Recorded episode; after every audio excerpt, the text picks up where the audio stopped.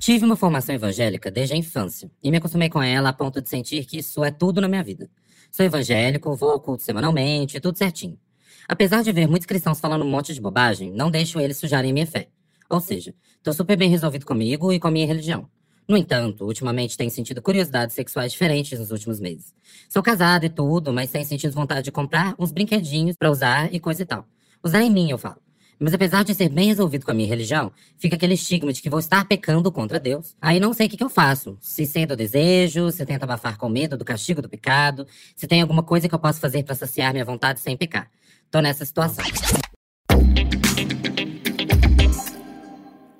Chegamos em mais um episódio sobre o prazer deles. e hoje a gente vai falar com você, você mesmo, querido cristão. Você está tendo problemas com a sua fé? Quer bater uma punhetinha, mas tem medo de queimar nas labaredas do inferno? Tem tido olhares pecaminosos para pessoas fora do seu casamento? Tem medo do varão de Jesus chicotear suas missionárias costas? Então o programa de hoje é para você.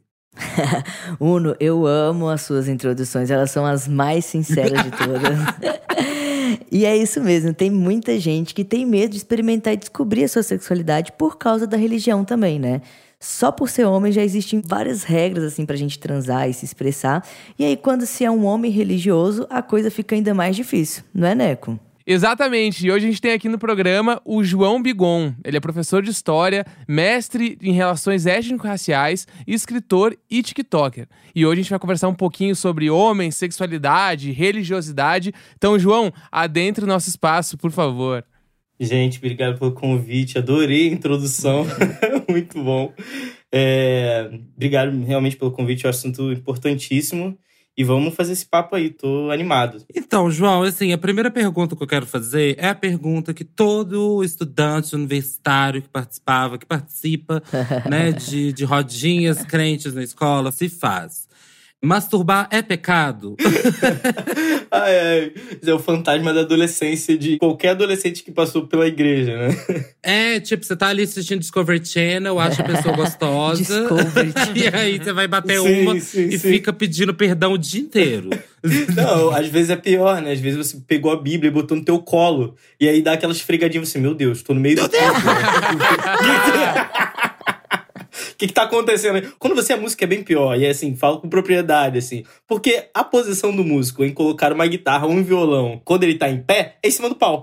né? E aí, cara, é um problema porque você tá em público, né? Ah, isso o Neco pode falar com propriedade, Eu né? ia Neco? falar agora. Eu posso falar sobre as duas coisas, inclusive. Primeiro, do, do, do masturbação pecado, porque eu era da igreja, né? Deixa, vamos só adentrar. Eu participei de grupo de jovens durante mais de 10 anos da igreja católica. E eu entrei, eu tinha, sei lá, 13 anos de idade.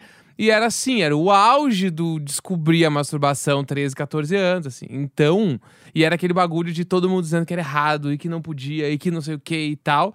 E, em paralelo, eu comecei a tocar violão também na igreja. E eu tocava na missa, aquelas coisas todas. E era real isso que, que o João falou, que era de botar o violão ou a guitarra, enfim, que você tocar bem na frente do meu pau mesmo. Ele fica ali, né? e ele fica massageando, fica mexendo demais, assim, né?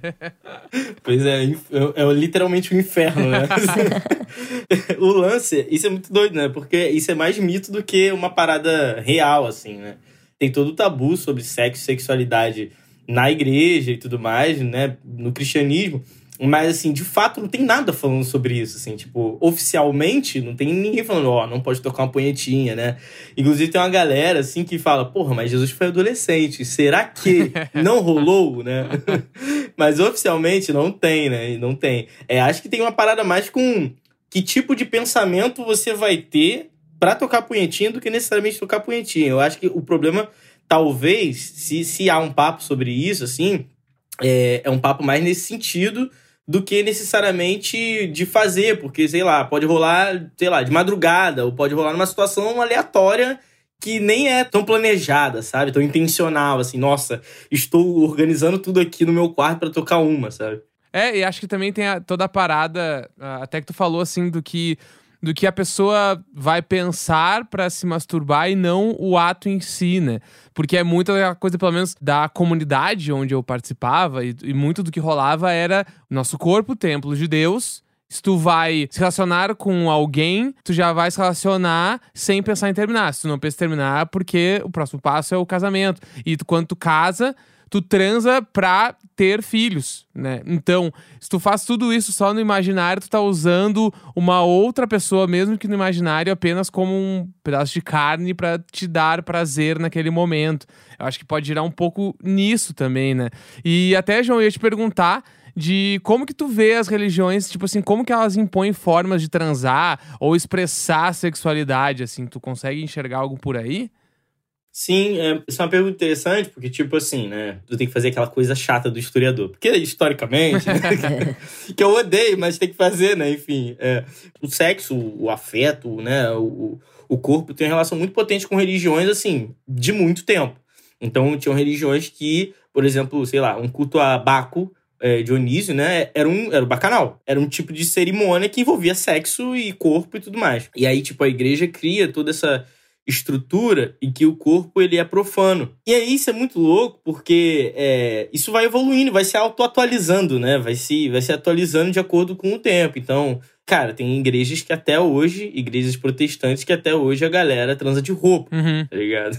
Nesse nível. No mesmo segmento de igreja protestante, tem igrejas que tem sex shop gospel. Sex Shop Gospel, Nossa! gente, sim, existe Sim, isso, é Eu verdade. não sabia. Eu amo que tudo que existe no mundo existe alguma coisa gospel, sabe? Gente, DJ Gospel. É. A Duda, produtora desse podcast, que está aí ouvindo a gente, ela é uma DJ Gospel, aquela. viu? é, pois é, então você tem toda essa atualização da coisa em que começa a rolar isso. Então, sei lá, tem igrejas que só pode papai e mamãe, sei lá, não pode, não pode nada relacionado a cu em nenhuma circunstância, né? É, e tem outras que estão tipo em outro nível, assim, já estão falando de outras paradas de, de sei lá, de comprar brinquedos, de ter uma outra parada. Tudo, obviamente, dentro do espectro do casamento, né? Que acho que é o problema do jovem, o problema maior é esse, na real. Inclusive, gente, ó, em Filipenses 4:8, aí bota a musiquinha, aquela musiquinha bem eclesiástica. Tá falando lá, encham a mente dessas coisas, aquilo que é verdadeiro, digno, correto e agradável. Então, assim, nada mais agradável, digno, verdadeiro e correto do que transar gostoso, masturbar gostoso. Eu acho que a galera pega uns versículos da Bíblia, né, e, e, e alopra. Começa a, a interpretar e fazer umas maluquice, né? E aí acaba que você fica ali se sentindo culpado de bater qualquer uma, bater uma sererica, bater uma punheta uma coisa que poderia ser, né, prazerosa, vira um trauma durante a adolescência toda, né, assim. Você acredita que existe uma pressão maior em cima de questões que envolvem a sexualidade, principalmente nesse espectro, assim, de qualquer coisa que foge ao vamos transar e ter filho, qualquer coisa que foge nesse lugar, você acha que existe aí um, um quase um, um manual de etiqueta como andar, como gerir? Você acha que a maior pressão que a gente tem no universo nesse sentido é da religião? não só o maior, como possivelmente o único, assim. Parece até. E aí, assim, eu sou evangélico desde 2000, desde 2000 não, desde 1997. Meus pais são pastores da Assembleia de Deus. E eu vi o desenvolvimento dessa parada, assim, até os debates mais pra frente que tem hoje. E é muito doido porque é um problema fixo da igreja, sobretudo da igreja evangélica, o sexo. É o problema, na real. Então, por exemplo, ah, não pode usar roupa tal. Mulheres e até homem. Eu já ouvi isso. Gente, vocês lembram do, do da falecida calça skinny? Aham. Aham. Nossa, eu comprava na ala O feminina. Neco usou muito. Eu comprava palavra. na ala feminina porque não tinha masculina na minha época. Sim, eu também comprava na ala feminina. 2007, 2006, assim. Não tinha, né? claro, isso Pois aí. é. é. E aí, tipo, era proibido os caras que cantavam ou que tocavam na frente, assim, da igreja, né? Que assumiu esse protagonismo no- na parte musical, até pregando, usar porque marcava, sei lá, marcava o pau, marcava a coxa, marcava a perna. Igualmente pra mulheres, pra mulheres a gente sabe que tem toda uma outra parada bem mais pesada, né? Mas tinha tudo isso. E aí você percebe como o sexo tem um problema que ele vai além, assim. Que não é o sexo. É desde que roupa você vai usar para não provocar pensamentos possivelmente libidinosos em outra pessoa. Isso é uma maluquice, porque a pessoa que quer pensar sobre putaria, ela vai pensar em qualquer contexto, tá ligado? Então, tipo assim, você vai ter uma irmã, sei lá, uma irmã da igreja, um adolescente. Cara, o adolescente é o melhor pra isso, né? Tem uma irmã na igreja com um vestido midi super colado no corpo e ela tem um corpão na perspectiva do adolescente que tá vendo, né? Ele considera aquilo corpão. porra, ele vai pensar um monte de coisa. Aquele vestido tá indo até o joelho, entendeu? E não tá parecendo a parte do corpo dela.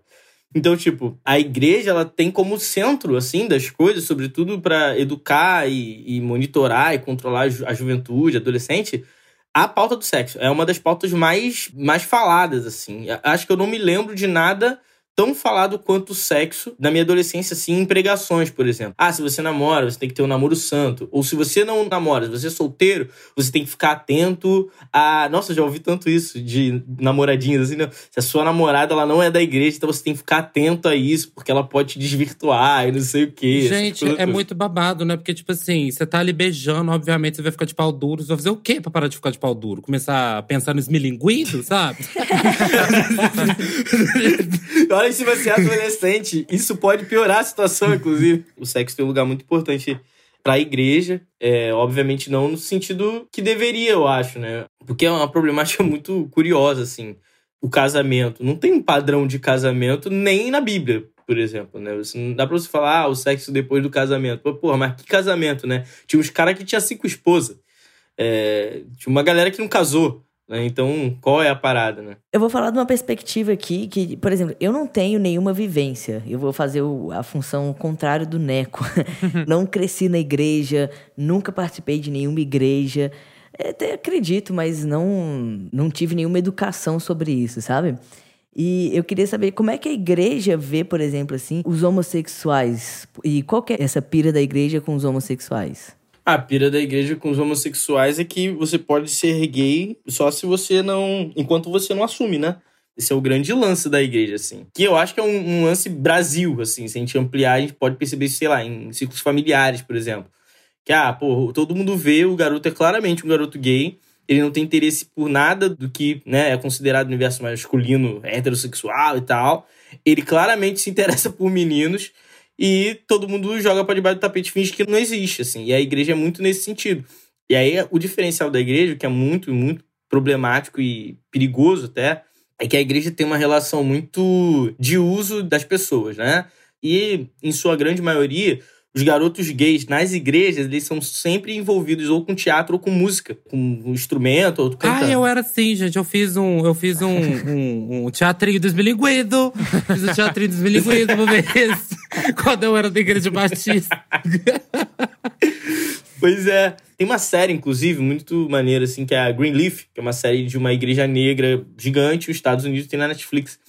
E aí tem um maestro que é uma bicha preta. E aí todo mundo sabe. E aí o pastor, o fodão lá, o dono da igreja, o fundador, vira pra filha, que é a mina que levou o cara, e fala assim: olha. É, ele é ótimo, mas não dá para manter porque ele quer trazer o marido dele para assistir o culto, no dia que vai ter o, o coral cantando. E, cara, isso aí é um, uma, um retrato gigante, assim, de como acontece internamente. Para fora a gente sabe, né, cara? A maior parte das igrejas, sobretudo as mega igrejas, se envolvendo com política e restringindo direitos da comunidade LGBT.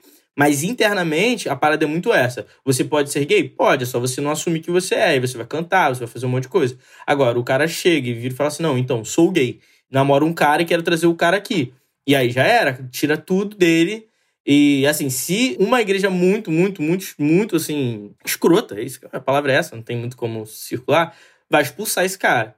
Uma igreja mais progressista e tal, de repente vai tentar uma conversa e sei lá, ah, vamos continuar fazendo, mas é, tenta não dar muito na cara, ainda sendo progressista, né? Então, assim, é muito problemático, assim, a relação é péssima. E o, o grande sintoma disso é que você tem uma porrada de casamento de fachada nas igrejas. E um monte de famosa, inclusive. E aí é, é isso, né? Um desdobramento dessa parada. Essa parada que tu falou agora me trouxe tantas lembranças, mas, tipo assim, porque rolou muito disso aonde eu participava, assim, na igreja, porque era é exatamente isso que tu falou, tipo de algumas pessoas eram gays, assim, tipo, os caras eram gay, mas eles não podiam ser gays dentro da igreja, eles eram gays, mas ninguém podia meio que, tipo, é, perguntar ou falar sobre isso. E era, e, tipo, isso, assim, ah, o, o cara gay, ele era o assistente do, tipo, sei lá, do padre, fazia alguma coisa ali na missa. Aí ia pra parte de secretariado e tal. Aí era o líder da parte de canto, não sei o quê. Inclusive, daí teve uma vez que uma dessas pessoas que eu conhecia que era um cara gay, ele tava namorando. Sim. E ele levou o cara, o namorado, pra ir um dia na missa, assim e tal. Eu acho até que eles nem chegaram. Eu acho que eles nem chegaram a se beijar na- dentro da igreja. Mas meio que deu pra sacar, assim, que eles eram namorados. E aí rolou, tipo assim, intervenção. Chamaram eles e tal. E ó, tipo assim, ah, tu tem namorado até a porta da igreja. Tu entrou aqui dentro, não precisa estar junto e tal, não sei o que lá. Se vier, podem ficar separados na igreja e tal, não sei o que. Chocar todo mundo. Até aquele momento, ele era um cara que dava palestra nos retiros, tá ligado? Que era todo mundo adorava, chamava pra todas as coisas. Pois é. Depois que ele assumiu um namoro pra igreja, porque muito possível, eu não era do círculo de amigos dele, mas muito possivelmente todo mundo sabia já, já conhecia o namorado de outros, de outros tempos, assim. Gay é carismático, né? Quando chegou pra igreja, quando chegou pra todo mundo, meio que ficou aquela visão do, bah, esse cara é depravado. Não, esse cara, sabe? Foi tipo assim, caiu tudo. Isso é uma coisa engraçada, assim. Eu era batista, que não sei o quê. E aí, gente… Fizeram a péssima escolha de me colocar pra colocar música no retiro. E aí, Britney Spears. torei a icona pop, torei Britney no meio do retiro. Botou mesmo? Escandalizei todo mundo, sabe? E é muito foda, né, assim. Era pra botar lá o Padre Marcelo. É, então, porque assim, as pessoas, eu acho que assim, né? Existe uma concepção do que, é ser homem, né? Sim. Inclusive do que, que você gosta, do que, que você não gosta, do que, que você escuta, do que, que você não escuta, né? E assim, do ponto de vista, né, do homem da igreja, do varão, né, assim. Às vezes o varão tem um pau pequeno também, tá, gente? O varão é assim, é um homem adulto. e, e aí, o varão é visto como provedor, né? Desse ponto de vista cristão. Tem até um versículo que fala de Efésios, ó, de novo, musiquinha. Efésios 5, 28 a 30. Assim também os maridos devem amar sua esposa como o próprio corpo. Quem ama a esposa a si mesmo se ama, porque ninguém jamais odiou a própria carne. E aí, é sempre um lugar onde a esposa é uma paciente, né? Um lugar que tá ali hierarquicamente menor. O homem é visto como esse provedor. E existe, né, por conta disso, uma pressão em cima do homem de ser esse cara tem um poder aquisitivo maior, é mais alto até de altura, né? A mulher não pode usar salto. Ele precisa performar isso é, do ponto de vista social, né? Você vê isso muito, João? Você acha que assim, ou tô falando bobagem? Pois é, não, sim, muito. E isso vai pra fora das paredes da igreja, né? Isso afeta a sociedade de modo geral. O Brasil é fundado no catolicismo, então essas coisas se misturam muito, mas chega a ser ridículo algumas coisas. Chega não, a maior parte não, é muito bem ridículo. Obviamente, né? Porra, o cristianismo é uma seita derivada do judaísmo. O judaísmo é uma religião patriarcal, e aí, por consequência, o cristianismo também, muito embora o cristianismo, em sua base, tenha participação feminina maior até do que masculina, assim, né? Inclusive mulheres como provedoras financeiras da caminhada lá de Jesus e tal. Tem lugar que mulher não pode ser pastora, né, por exemplo. Pois é, pois é. Não, a igreja dos meus pais, agora. Porra, olha isso, cara. Agora mulher pode ser pastor. E aí é muito doido, porque tu olha pro público da igreja e é, tipo assim, 90% feminino. E negro. Né? Feminino e negro, assim. E é muito curioso, porque os caras que viram os pastores, eles são gatos pingados de homens brancos. E aí tem toda essa estrutura, assim. E aí vira um tiro no pé em algum momento. Por que, que vira um tiro no pé? Porque as igrejas, de modo geral, elas estão nas periferias. E elas estão com um público, em sua maioria, pobre. Cria toda essa organização é, interna da igreja, em que o homem tem que ter essa postura de provedor, né? De machão e tal. E esses caras, vira e mexe, estão desempregados, esses caras estão ferrados de grana, esses caras estão sendo sustentados pelas esposas, não conseguem sustentar essa postura. E isso vira um cataclisma, assim, porque aí vários desses caras ficam frustrados com o casamento, ficam frustrados consigo mesmo, e aí a igreja acaba, muitas vezes, assumindo um papel de tipo, isso é até no campo da semiótica é bizarro de ver, né? Tipo, o cara tem um trampo, sei lá, de um trabalho braçal, fora da igreja. E aí ele perde esse trampo. Só que a igreja obriga esse cara a usar terno, que é um símbolo de status social, assim, público, né? Um cara que usa terno, porra, sei lá, um advogado usa terno, né? Uma pessoa, um empresário usa terno, né? Teoricamente. E aí ele assume essa persona dentro da igreja, muito embora fora dela ele não tenha capacidade de sustentar, assim. Né? Então a igreja vira esse mundo à parte, aí tem toda essa, essa, dinâmica interna mesmo da igreja, né? De que nós estamos aqui, lá fora é o um mundo, lá fora é uma outra parada. Então por isso se cria, né? O funk gospel, não sei o que gospel, porque é para aqui dentro existe um outro universo de coisas. E esses caras, eles, dentro da igreja, eles assumem essa postura e muitas vezes fora eles têm uma postura completamente diferente e uma coisa envenena a outra, muitas vezes, sabe? João, achei interessante isso que você falou, porque me parece mais às vezes que não é nem tanto a igreja, mas a forma como algumas pessoas ali dentro interpretam as coisas, né? E como que você, assim, que às vezes vê de uma forma até um pouco diferente, como que você acha que as religiões elas deveriam lidar com esse tema? E se tem alguma religião que lida melhor com isso e o que, que você acha que elas fazem de certo, o que, que elas fazem de errado nesse quesito? Na questão da sexualidade ou da masculinidade? Da masculinidade. Da masculinidade? De ter esse homem provedor, desse cara que tem que ser viril, que tem que ser macho, que ele que sustenta. Sim. Eu acho que as religiões, é, eu costumo falar isso, até no meu livro eu falo isso, né? A religião, se ela não tem um território, uma sociedade para sustentar ela, ela é nada, ela nem existe, né? Então, tipo, sei lá, se a gente pensar a religião pagando os deuses é, gregos. Eles não existem na Grécia porque os caras estão cagando para isso, socialmente falando. Então, uma religião ela, ela é um reflexo da sociedade em que ela tá ali, onde ela tá fixada. O problema da masculinidade ele não é bem resolvido em nenhuma religião, sendo bem sincero. Assim. Eu acho que, por exemplo, a questão é, LGBT, a questão de sexualidade e gênero, ela é bem resolvida em outras religiões. Por exemplo, as religiões matriz africanas têm uma estrutura de relação muito melhor e muito mais saudável com essa questão, e até com a questão racial, sobretudo com a questão racial, óbvio, né? Do que todas as outras, né? É uma questão muito problemática que não foi resolvida fora das religiões. E aí as religiões não conseguem dar conta de forma saudável disso. Eu escrevi um capítulo para um livro que é a segunda edição. Olha o spoiler aqui. É, é, como é que o pessoal fala? É... Em primeira mão. Primeira mão. Aquele livro, não sei se vocês conhecem, organizado pelo Henrique Richer e Rolf Malungo, chamado Diálogos Contemporâneos sobre Masculinidades e Masculinidades Negras. Ó, oh, gente, anota, anota, viu? Anota. Teve a primeira edição, e aí na segunda edição, que vai sair possivelmente agora no segundo semestre, eu escrevi um capítulo sobre homens evangélicos. E aí tem uma característica muito específica que não dá pra gente dizer que é o debate de masculinidades ou uma relação saudável com a masculinidade que a igreja evangélica tem. Mas é um espaço possível para homens serem menos do que a sociedade cobra, né? Então, por exemplo, a igreja tem um esquema, e aí quem já teve em igreja vai, vai, vai saber, de testemunho, assim, das pessoas pegarem o microfone e falar: ah, alguém quer dar um testemunho aqui de uma benção ou de qualquer coisa que tá precisando. E aí, esse é um espaço muito curioso, onde homens muitas vezes se sentem livres para falar das coisas mais variadas da vida que eles não conversam em outro lugar, não sei, sei lá, no barbeiro, entendeu? Sobretudo homens heterossexuais, assim, homens mais velhos. Então, por exemplo, chega, você vê muitas vezes em igreja homens chorando em cima de um púlpito com o microfone na mão, fala, pedindo para todo mundo orar pela esposa que tá com câncer. Eu já vi isso muitas e muitas e muitas vezes você vê no grupo de varões. isso, é, isso é um clássico e é ridículo, horrível.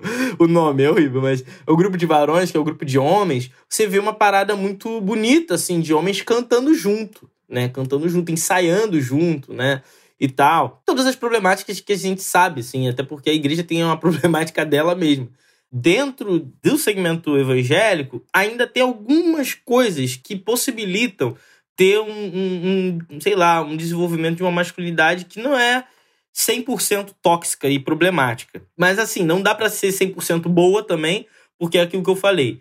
A religião está fincada num território que não se não dá atenção para isso, né? A gente não tem um debate, a gente não tem política pública para homens. Eu tenho um psicólogo, um homem negro, e ele está trabalhando na prefeitura de uma cidade e aí ele falou, cara, eu tô aqui para disputar política pública de saúde mental para homens, porque isso não existe. É verdade. Uhum. É verdade. Essas discussões, elas ficam para trás, né? Para trás. Não tem discussão sobre saúde sexual masculina, que são os homens são os mais afetados com os problemas de saúde sexual. Então, tipo assim, não tem. E aí eu acho que as religiões não têm nenhuma relação saudável, e falo isso com certa convicção, porque eu estudei religiões durante muito tempo, assim, antes de estudar só a questão racial e em relação à questão evangélica, mas e masculinidade, eu estudava religiões, a ciência das religiões. E elas não têm nenhuma relação saudável. Elas não têm um olhar para isso, assim. E é problemático, né? Porque o homem é o ponto zero. E por ser o ponto zero, ele não entra como variante ou como análise. Ou ele não é transversalizado por outras questões. É o mesmo debate sobre masculinidade negra que a gente fala.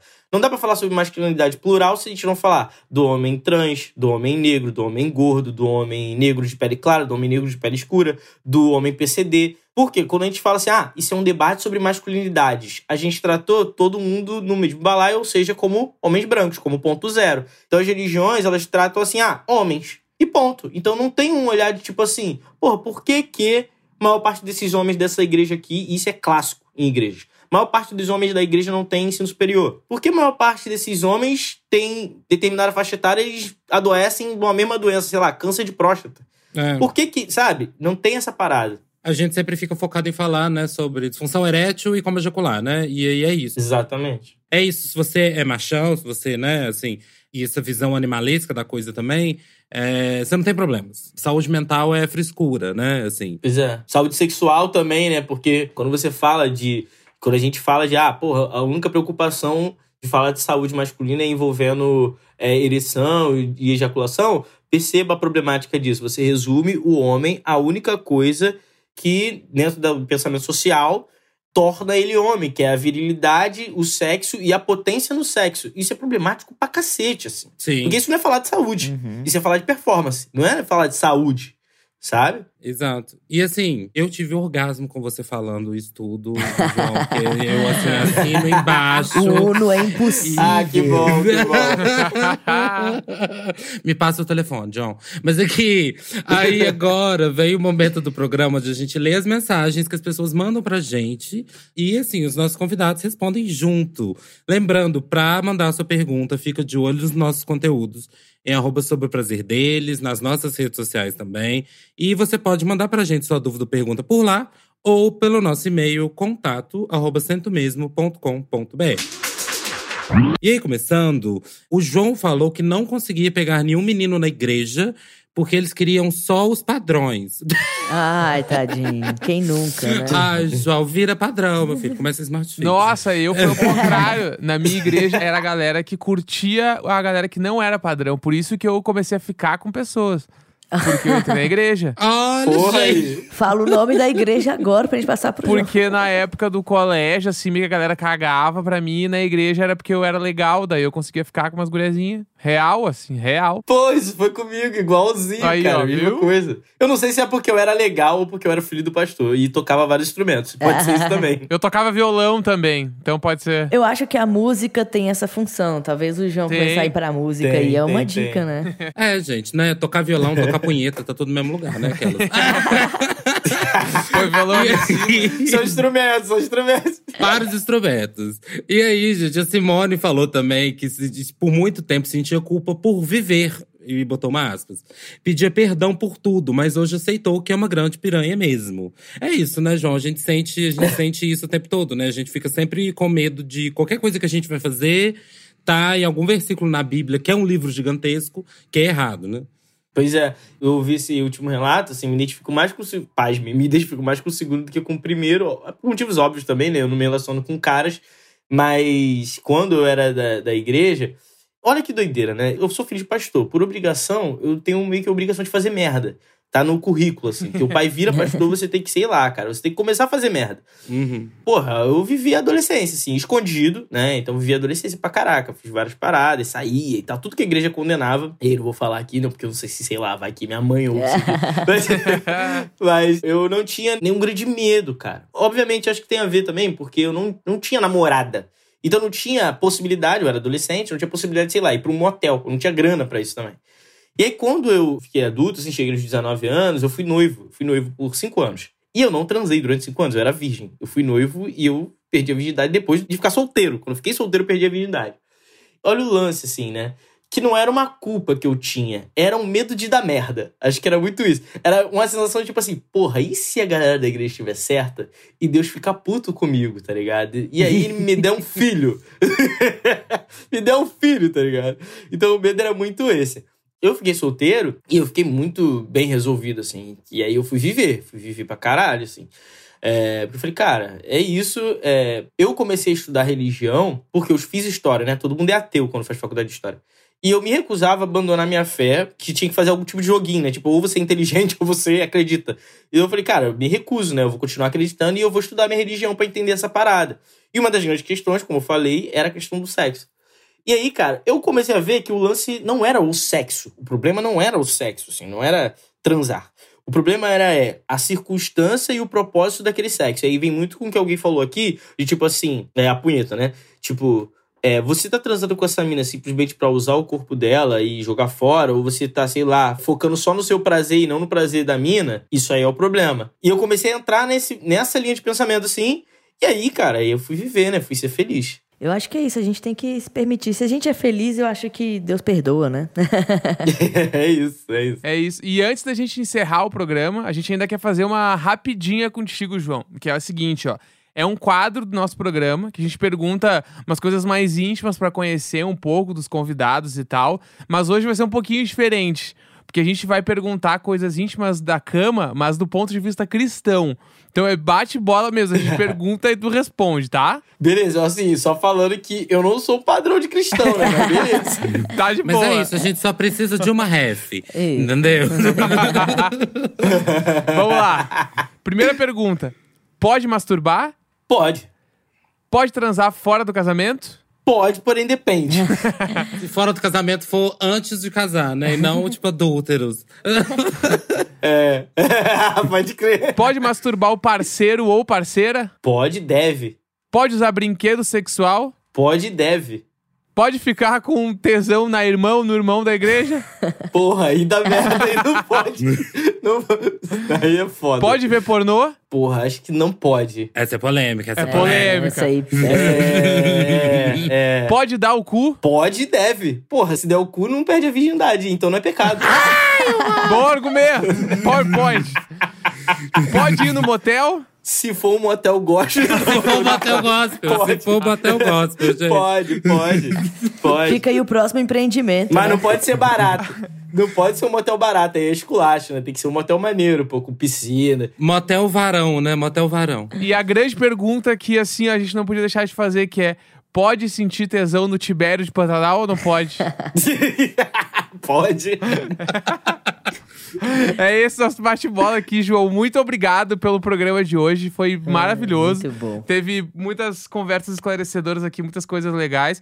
Então a gente quer, além de te agradecer, já deixar esse espaço aberto pra tu poder deixar um recado aqui, falar as tuas redes sociais pro pessoal te encontrar. O espaço é teu. Valeu, gente. Quero agradecer vocês. Assim, muito importante o trampo que vocês estão fazendo. Acho que isso democratiza o papo sobre homens, sobre masculinidade, sobre sexualidade masculina. Acho muito, muito, muito, muito importante, assim. Espero poder usar em algum momento, não o meu podcast, obviamente, mas poder usar é, em sala de aula, de repente, para abrir esse papo com a molecada e tal.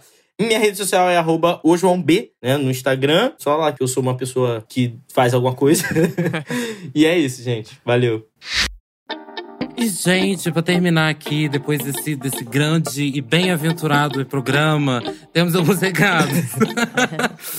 o Sobre o Prazer deles tem episódio novo toda quarta-feira. Não perca nada, tá? E assim, pra você não perder, não esqueça de seguir a gente nas plataformas de streaming. Tem lá um botãozinho seguir, tá? E assim, dá uma preferência sempre para o Globoplay, pra você escutar o podcast lá na plataforma que a gente, né, solta o podcast. Mas tá em todas também, tá? Mais algum recado, Luca?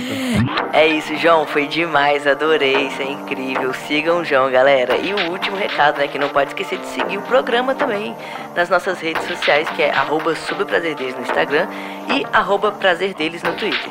E também não esquecer de seguir eu, né, que o nas nossas redes pessoais também. É isso, um beijo e até semana que vem. Valeu! Até, amores. Fiquem com Deus. Valeu, tchau, tchau. fica com Deus, amém.